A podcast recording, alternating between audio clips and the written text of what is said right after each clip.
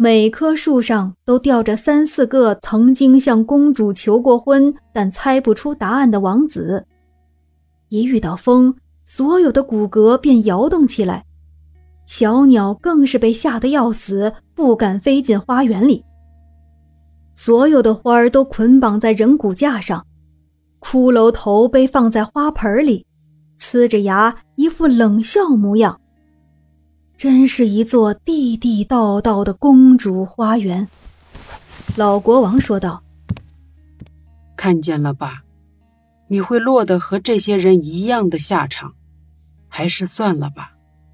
你真令我悲伤，因为我是十分关心这事的。”约翰内斯吻着这位慈祥的老国王的手，说：“会很顺利的。”因为他很喜欢这位美丽的公主。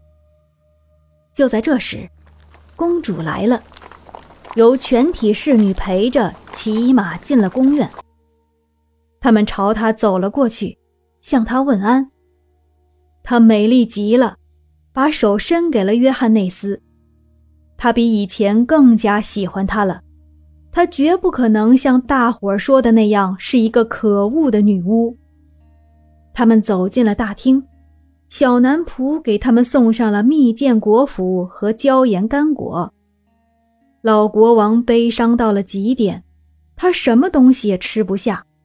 再说，椒盐干果对他也太硬了一点接着，便约定好约翰内斯第二天早晨再到宫廷里来。所有的法官和内阁成员都召集到一起。来听听他猜的结果，要是他猜的对，还要再来两次。可是到目前为止，还没有人来两次，因为他们在猜完第一回之后，便不得不丧命了。约翰内斯对自己的下场一点也不担忧，他十分开心，一心想着美貌的公主，相信仁慈的上帝会帮助他的。但是怎么帮助他，他一点儿也不清楚，也不愿去想。他沿着大道手舞足蹈地走着，回到旅伴等着他的那个旅店。约翰内斯甚至来不及讲完公主对待他是多么的好，她又是多么的美貌，他十分急切地期待着到宫里去猜谜，以寻求自己幸福的明天。那位旅伴摇着头，十分悲伤。他说道：“我非常的喜欢你，我们还可以在一起待更长的时间。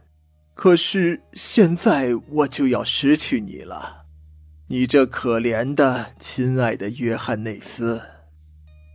我本来很想哭的，但是我不愿意在我们相聚的这个夜晚扰乱你快乐的心情。”我们应该心情舒畅、愉快，真正的欢畅。等明天你去了，再允许我哭吧。